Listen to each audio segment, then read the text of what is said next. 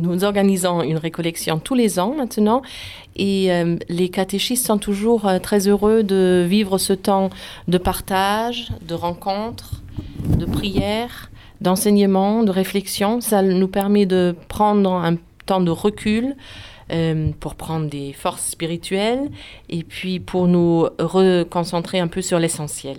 Alors cette année, cette récollection a lieu le samedi 11 mars au Rivet. Euh, ça sera la première récollection que nous vivrons avec Monseigneur Lacombe.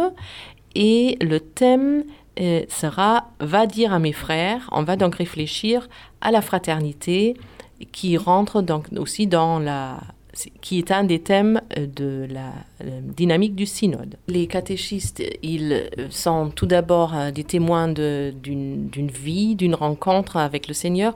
Vivre quelque chose avec les enfants, ça nous semble beaucoup plus important que d'enseigner des, des connaissances, bien sûr.